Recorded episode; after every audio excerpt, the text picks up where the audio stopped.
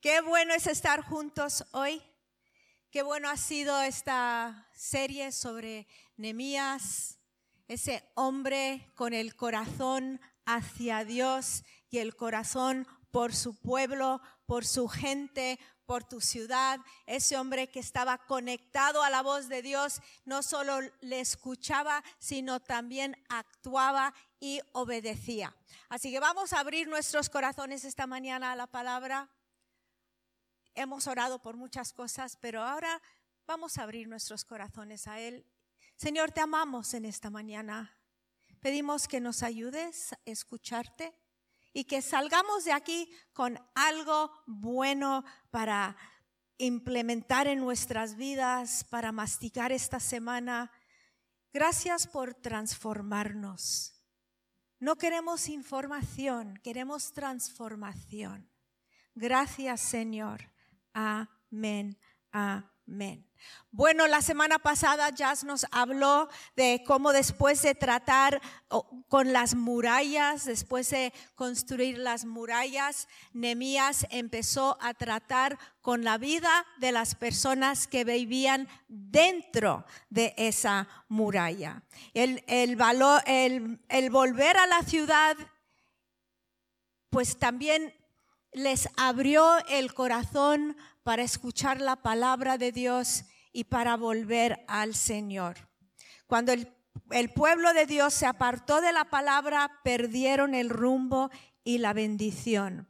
Pero cuando volvieron, volvió la bendición con ellos. Y si nosotros queremos dar fruto, igual que ellos, debemos amar la palabra de Dios. Salmo 1, 2 a 3 dice, sino que la ley del, del Señor está en la ley del Señor está su deleite, y en su ley medita de día y de noche. Será como árbol firmemente plantado junto a, corrientes de agua, que da su fruto en su tiempo, y su hoja no se marchita, en todo lo que hace prospera. Entonces la muralla había sido reconstruida, las puertas colgadas ya. Nehemías organiza una conferencia, ¿no? Llama a todo el mundo, invita a Esdras, el escriba, para que le enseñe. Lo material, lo físico se había hecho, entonces ahora podían concentrarse, poner la atención en lo de dentro, en lo que estaba en sus corazones. Los capítulos 1 a 7 que hemos visto han contado la historia de la construcción, de la reconstrucción, de las luchas ah, y y también pues mucha genealogía. De hecho, el capítulo 7 es del principio hasta el fin quién engendró a quién, ¿vale? Así que no lo vamos a leer esta mañana, pero si estás buscando nombre para tu hijo o tu hija que viene, pues ahí hay un montón de nombres súper interesantes. Ahora, el capítulo 8 a 13, donde vamos ahora, es la historia del ministerio espiritual, de la enseñanza de la palabra, de la confesión del pueblo, de la dedicación de las murallas y de la, purificación también del pueblo. Y es importante notar que Nehemías y Edras pusieron la palabra como cosa principal. Sabían que si el pueblo de Israel obedecía la palabra, iban a estar bien. Y y lo que ocurrió después fue un resultado, el resultado o la respuesta a su obediencia a la palabra, pues fue tremenda. El Espíritu de Dios usa la palabra para purificar y avivar. y ah, si Dios va a trabajar a través de un pueblo, a través de una iglesia, a través de una familia, esa, esas personas, esa familia, esa iglesia tiene que responder de forma positiva a la palabra. Y en este capítulo vamos a ver tres respuestas básicas del pueblo. Uno, escucharon para entender. Dos, cuando entendieron, se, se gozaron, se regocijaron. Y tres, obedecieron. También hay otras tres cosas importantes de la palabra. Uno, la palabra de Dios se puede entender. Vamos a leer aquí en Nehemías 8. Se reunió, se reunió todo el pueblo como un solo hombre en la plaza que estaba delante de la puerta de las aguas y pidieron al escriba Esdras que trajera el libro de la ley de Moisés que el Señor había dado a Israel. Entonces el sacerdote Esdras trajo la ley delante de la asamblea de hombres y mujeres y de todos los que podían entender lo que oían. Era el primer día del mes séptimo y leyó en el libro frente a la plaza que estaba delante de la puerta de las aguas, desde el amanecer hasta el mediodía, en presencia de hombres y mujeres y de los que podían entender. Y los oídos de todo el pueblo estaban atentos al libro de la ley. El escriba Esdras estaba sobre el estrado de madera que habían hecho para esta ocasión. Junto a él, a su derecha, estaba Matatías, Sema, Anías, Urías, Ilcías y Maacías, y a su izquierda, Pedaías, Misael, Malquías, Asum, Asbadana. Ese me gusta. Asbadana. Zacarías y Mesulam. Y abrió Esdras el libro a la vista de todo el pueblo, pues él estaba más alto que todo el pueblo, y cuando lo abrió, todo el pueblo se puso de pie. Entonces Edras bendijo al Señor, el gran Dios, y todo el pueblo respondió amén. Y amén, amén. Mientras alzaban las manos, después se postraron y adoraron al Señor rostro en tierra.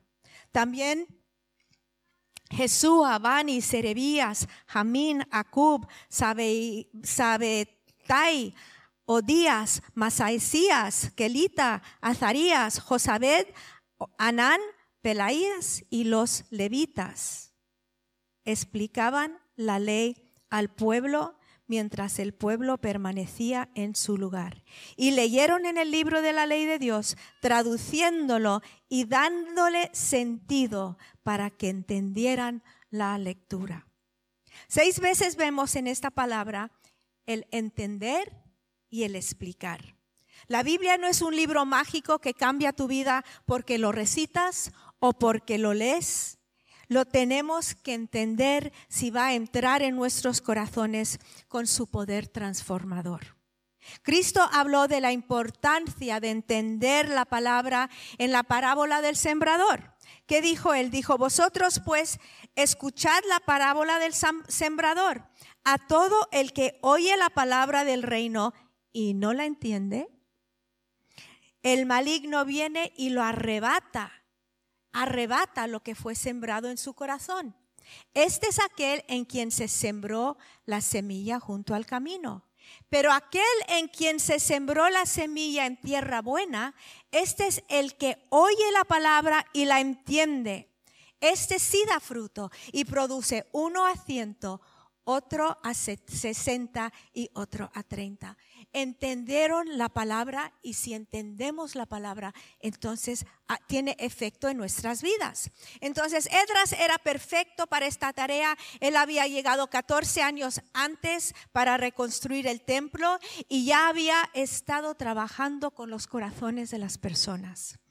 En Esdras dice en el capítulo 7:10, ya que Esdras había dedicado su corazón a estudiar la ley del Señor y a, y a practicarla y a enseñar sus estatutos y ordenanzas en Israel. Entonces era perfecto este hombre para hacerlo. Es interesante que escogieron la puerta de las aguas para hacerlo. En el libro, en la Biblia, el agua ah, significa muchas cosas, pero el agua purifica, ¿no? Hablan del agua de lavar, de purificación, es un símbolo de la palabra de Dios, el, agua que purifica, la palabra que purifica. En Juan 15, 3 dice, vosotros ya estáis limpios por la palabra que os he hablado, o en otra palabra, purificados. En Efesios 5, 26, para santificarla, habiéndola purificado por el lavamiento del agua con la palabra también el, agua es un símbolo del Espíritu Santo, mientras que el agua para beber es algo que satisface, Cristo dijo en, el en Juan, en el último día, o pasó en el último día, el gran día de la fiesta, Jesús puesto en pie, exclamó a alta voz diciendo, si alguno tiene sed, que venga a mí y beba. El que cree en mí, como ha dicho la escritura, de lo más profundo de su ser brotarán ríos de agua viva. Pero él decía esto del Espíritu, que los que habían creído en él habían de recibir, porque el Espíritu no había sido dado todavía, pues Jesús aún no había sido glorificado. Pero esto decía del Espíritu, el que bebe de mí, el que bebe de mi Espíritu, de él fluirán ríos de agua viva. Entonces, cuando aplicamos la palabra de Dios a nuestras vidas, entonces el Espíritu puede obrar y traer la ayuda que necesitamos. Trae refrigerio al alma cuando recibes la palabra y permites que el Espíritu te enseñe. Entonces vamos a ver lo que hizo Esdras, ¿vale? Primero, él trajo el libro el primer día del séptimo mes. ¿Cuánto detalle hay en este libro? Las personas que estuvieron ahí, a la derecha, a la izquierda, y también dice que él trajo el libro, era el, día, el primer día del séptimo mes, que equivale a nuestro año nuevo, un tiempo para empezar algo nuevo. Y el libro que trajo fue el Torah, o los primeros cinco libros de la Biblia, la ley, el fundamento del judaísmo y de la ley civil que les había dado Dios. Ahora, era imposible explicarle estos todos estos libros, digo, en, en, este tiempo. Probablemente se concentrara en Deuteronomio y explicó lo necesario para que ellos vieran el llamado que Dios tenía sobre ellos y cómo ellos tenían que responder al llamado de Dios. Todas las personas lo podían ver y también asignó a otros hombres para que le ayudaran. Parece que predicaban y luego que tenían grupos pequeños. No sabemos, ¿no? Pero parece, ¿no? Con tantas personas diferentes que luego explicaban la palabra de Dios, empezaban a enseñar por la mañana hasta mediodía, seis días, cinco, seis horas, para que las personas que estuvieran ahí pudieran escuchar de Dios. Entonces Edras bendijo al Señor, el gran Dios, y todo el pueblo respondió Amén, amén. Afirmaban la palabra, así sea, que esto pase, que esto ocurra en nuestras vidas, que esto ocurra en nuestro pueblo. Fue una consagración unida, honrando la escritura y, entregada a ser eh, enseñada a, a ellos. ¿no? Tenían hambre, se abrieron a él. ¿Qué hambre tenían?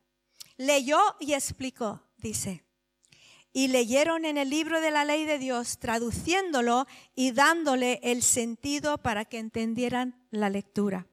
Las personas no tenían la escritura, no la conocían. Ah, es interesante que dijo traduciendo y dándole sentido.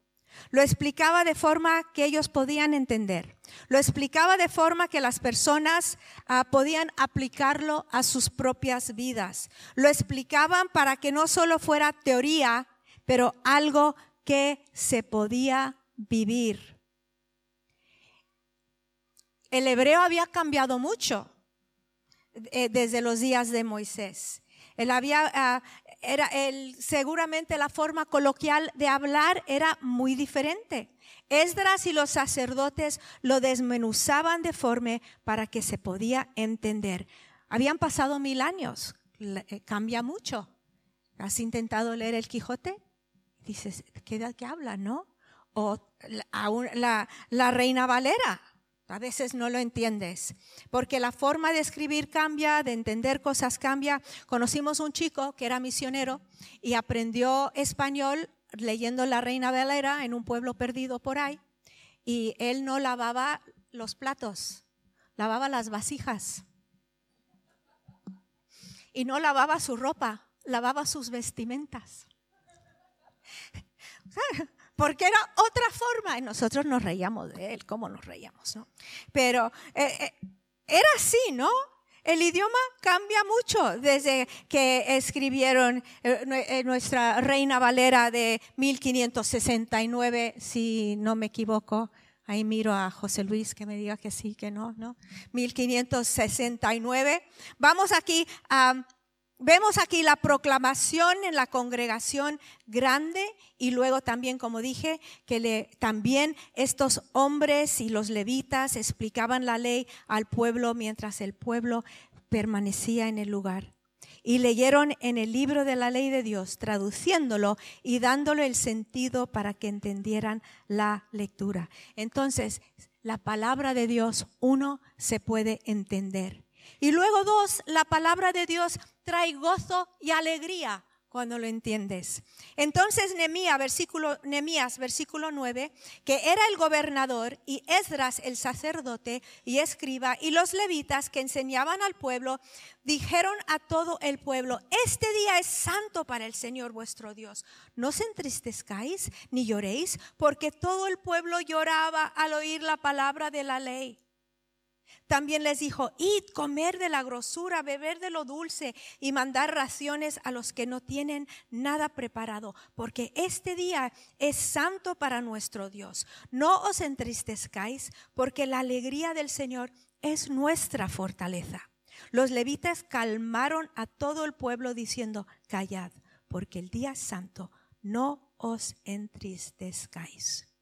Ahora, la primera reacción al oír la palabra fue de convicción de pecado, de tiempo perdido. Lamentaron su pecado. Romanos 3:20 dice, porque las obras de la ley ningún ser humano será porque por las obras de la ley ningún ser humano será justificado delante de él, pues por medio de la ley viene el conocimiento del pecado. Entonces la ley no puede salvar, pero muestra, nos muestra la necesidad de un Salvador. Les mostró a ellos la condición de su vida, la condición de su pueblo, de manera que la ley ha venido a ser nuestro ayo para conducirnos a Cristo, a fin de que seamos justificados por la fe dice en Gálatas 3, 4. Entonces, acababan de celebrar el día de expiación, ¿no? Donde Dios había tratado con su pecado. Era el día del arrepentimiento. Dice, ahora debían de haber estado regocijándose en el perdón de Dios. En el calendario judío, después del día de expiación o del arrepentimiento, había una semana de fiesta de tabernáculos donde recordaban la salida de Egipto, el cuidado de Dios en el desierto y disfrutaban y se gozaban. ¿Por qué? Porque habían sido perdonados y luego recordaban la fidelidad de Dios a un pueblo rebelde, a un pueblo que a veces no escuchaba, recordaban la, la fidelidad de Dios y se alegraban, era como una fiesta de celebración. Entonces la secuencia es importante, convicción, arrepentimiento y alegría. A ver, ¿qué es el arrepentimiento?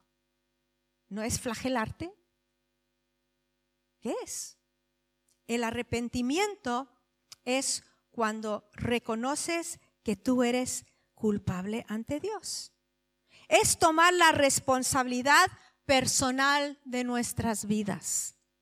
Yo mentí, yo pequé, yo pensé, yo hice, yo odié y dejar de echar la culpa a la sociedad, a tus padres, tu cónyuge, tu amigo, tus circunstancias o lo que sea.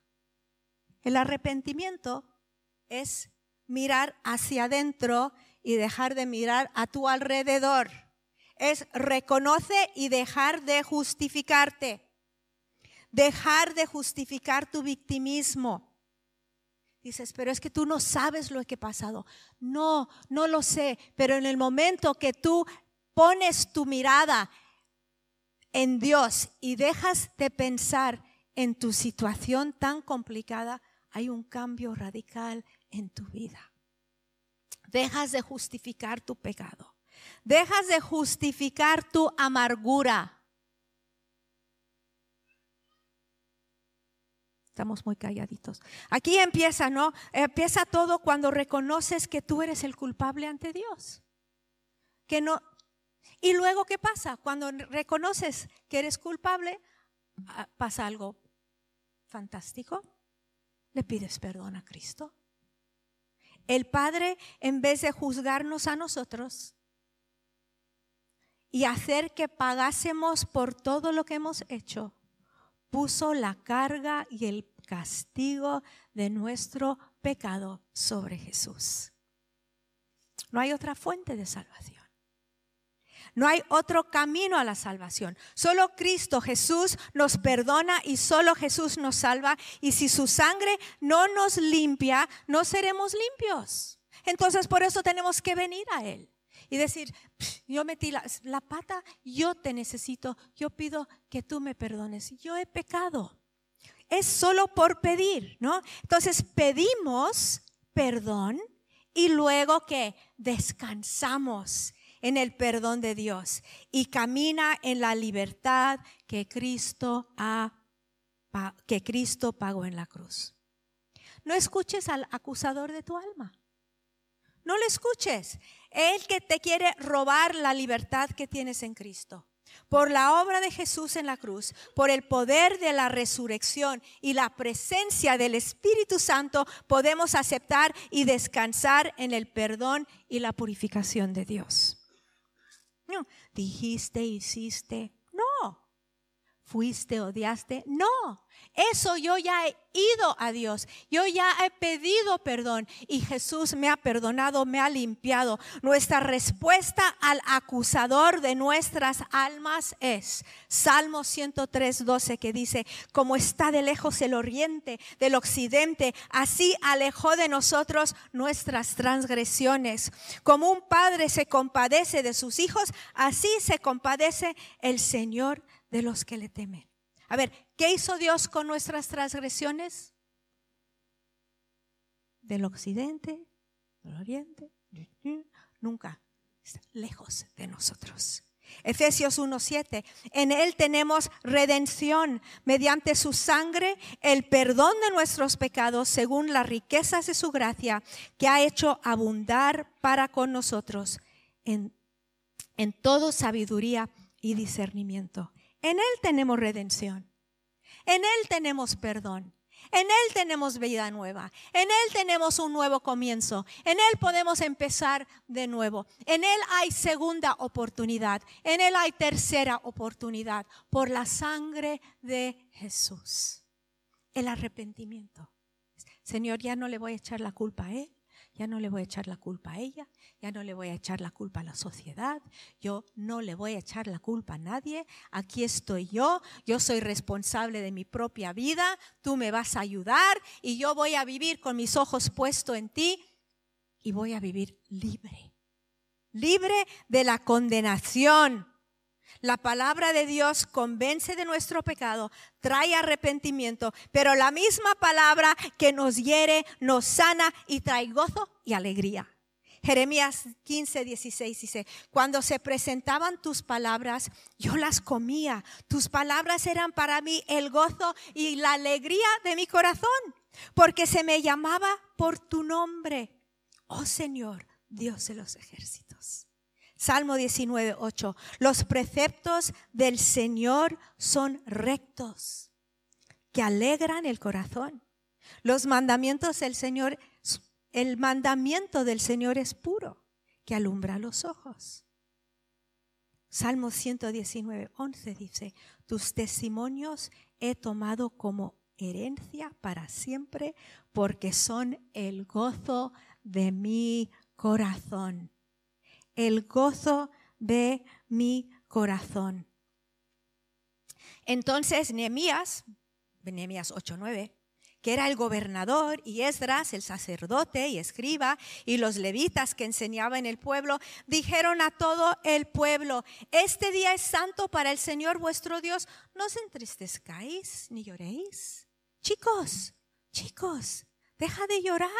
Este es un día de alegría. Este es un día de gozo. Este es un día de nuevos comienzos. Este es un día de perdón. Este es un día donde puedes levantar la cabeza en alto y andar con los hombros para atrás. Porque este es el día que Dios ha hecho y es gozo del Señor. Debe ser para ti tu fuerza y tu, tu, tu alegría. El gozo del Señor debe ser tu fortaleza. Y eso es lo que les dije. Una vez que alguien se ha arrepentido de su pecado, ya debe dejar de lamentarse. Ya deja de dejar de vivir en condenación. ¿Cuántas personas viven en tanta condenación? Cuando Jesús te pagó la libertad. No tienes que vivir en condenación. El pasado pasado está. Este es el día que ha hecho Dios. Podemos mirar hacia frente, podemos mirar hasta hacia adelante. Ya te ha perdonado Dios. No tienes que seguir dándote latigazos porque has experimentado el poder del perdón de Dios y esto debe traer gozo inexplicable. ¿Te ha perdonado la deuda de tu pecado? ¿Te imaginas mañana si tú vas al banco, no? Tú vas al banco a ver cómo están las cuentas, a ver cuánto debes, a ver cómo lo vas a pagar.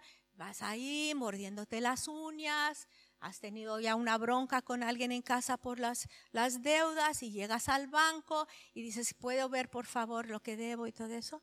Y la ve, abre tú y dice, no debes nada. ¿Cómo que no debo nada? Yo no, es que vino alguien y te pagó la hipoteca, te pagó la deuda, estás libre 100%. ¿Saldrías llorando del banco? Ay, me pagaron todo. Qué triste estoy. No, saldrías así, con la boca abierta. Debía tanto y me lo pagaron. Darías un saltito, llamarías a 10 personas, te tomarías algo de, fiesta. ¿Por qué?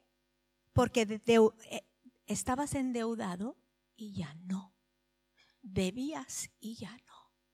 Eso es lo mismo que Jesús ha hecho por nosotros. Debíamos, teníamos una deuda que no podíamos pagar algunas deudas que tenías como que te los dejaron los abuelos, ¿me explico? Dices, es que yo ni, yo, ni me gasté eso. Mi, mi, presente es por todo lo que me han hecho. Mi, mi pecado es porque nací en, en, una familia tan desestructurada. Mi pecado fue por esto, mi pecado fue por el otro. Y, y Jesús te dice, da igual, te lo perdono. Limpio estás limpia estás, purificada estás. No hay deuda.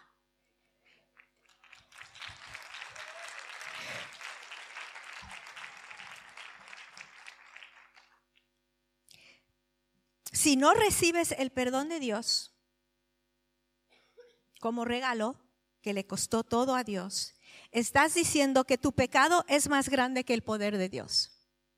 Y hay muchas personas que dicen, no, no, no, no, no yo sé que Él no me puede perdonar. ¿no? Estás diciendo que tú eres capaz de hacer tu parte, que es arrepentirte, pero que Dios no es capaz de hacer lo que le toca a Él, que es perdonarte. Un pecador no debe estar feliz en su pecado, ¿vale? Pero un cristiano no debe estar triste cuando ha sido perdonado. El pasado, pasado está este es el día que ha hecho Dios. Viva, vamos a regocijarnos este día y vivir para Él. El secreto del gozo en la vida de un cristiano es creer la palabra de Dios y actuar como si lo creyese. La fe activa en la palabra trae gozo y trae esperanza. Un sentimiento alegre no se basa en lo que tenemos, un sentimiento alegre que no se basa, basa en lo que tenemos en Cristo, desaparece con el tiempo porque solo es sentimiento. Hay días que nos sentimos mejor y hay días que nos sentimos peor. Pero eso no tiene nada que ver con cómo estamos, o cómo somos, o quién somos. Un sentimiento alegre, pues eso es simplemente un sentimiento. El gozo que viene cuando entendemos que nuestro pasado está borrado, que la cancelación de nuestra, es algo duradero, permanente, cancelado para siempre, es el gozo que nos mantiene todos los días. La fe basada en la palabra de Dios aguanta tempestades, aguanta terremotos, tsunamis, dura, aguanta la vida, porque está viva y nos da ese todo lo que necesitamos para vivir esta vida. La fe basada en la palabra de Dios aguanta. Tenemos que leerla, entenderla, recibirla y, y vivir como si fuera verdad, porque es verdad.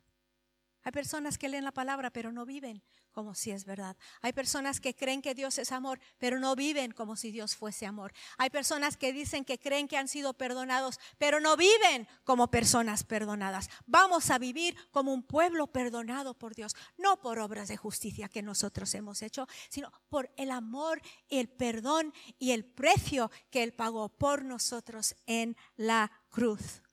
La palabra está llena de tesoros que podemos encontrar.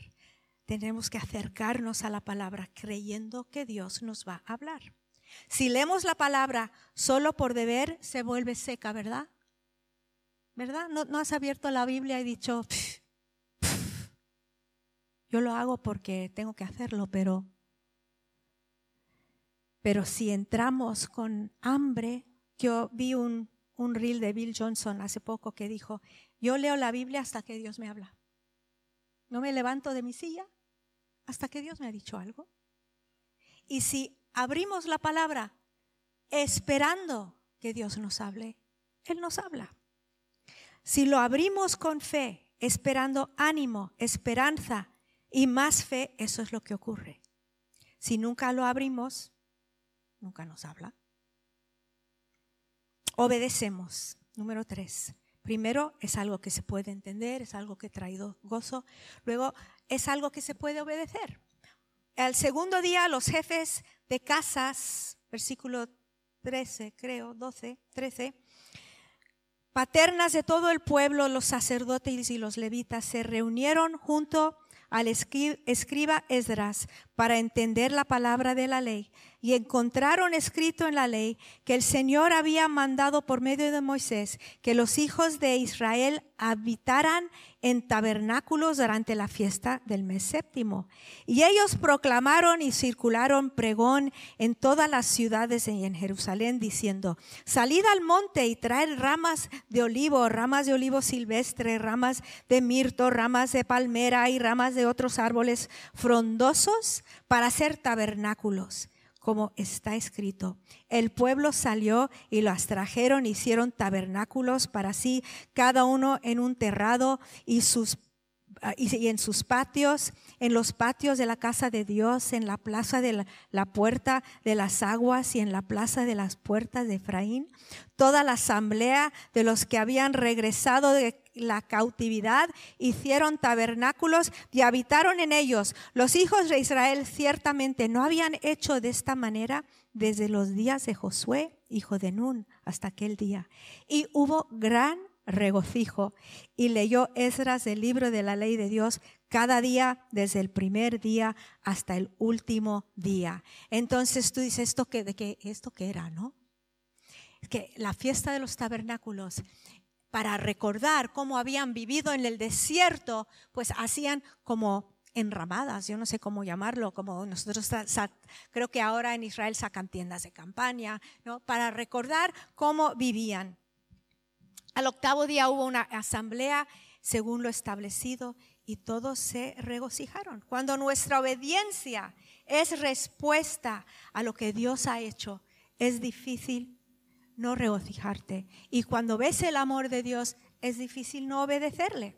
Cristo dijo, mi comida es hacer la voluntad del que me envió y llevar a cabo su obra. Hacer tu voluntad es mi deleite. Y en esta mañana, a lo mejor tú estás aquí con mucha condenación, condenación del pasado, condenación de oportunidades perdidas, que eso también condena a muchas personas. Pero Jesús está aquí con todo lo que Él es y todo lo que Él nos ha dado. Y nos ofrece una vez más esta mañana. Si tú eres hijo de Dios, no le vas a decir a Dios que tu pecado es más grande que Él. Eso es un insulto, ¿no? Vas a decir, Señor, da igual lo que he hecho, da igual lo que siento, da igual lo que me ha pasado, da igual lo que me han hecho, da igual mi papá, mi mamá, mi abuelo, la sociedad.